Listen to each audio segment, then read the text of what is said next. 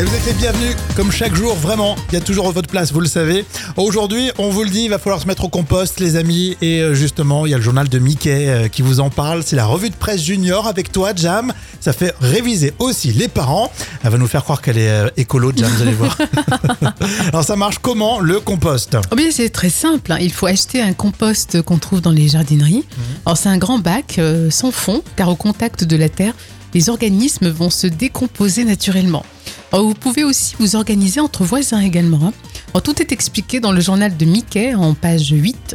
Alors, il y a aussi des entreprises hein, qui organisent des ateliers et proposent même un compost. Alors, pour ceux qui n'ont jamais fait de compost encore à la maison, c'est possible. Moi, j'en ai pas encore. Mais je- ça m'intéresse. Oui. Je vais peut-être m'engager d'ailleurs avec les voisins. C'est une bonne idée, cette histoire.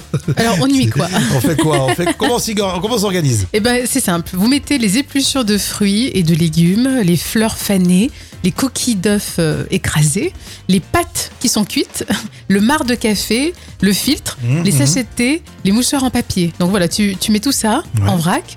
En revanche, si c'est du citron, euh, des oranges, des bananes, il faut tout couper en morceaux.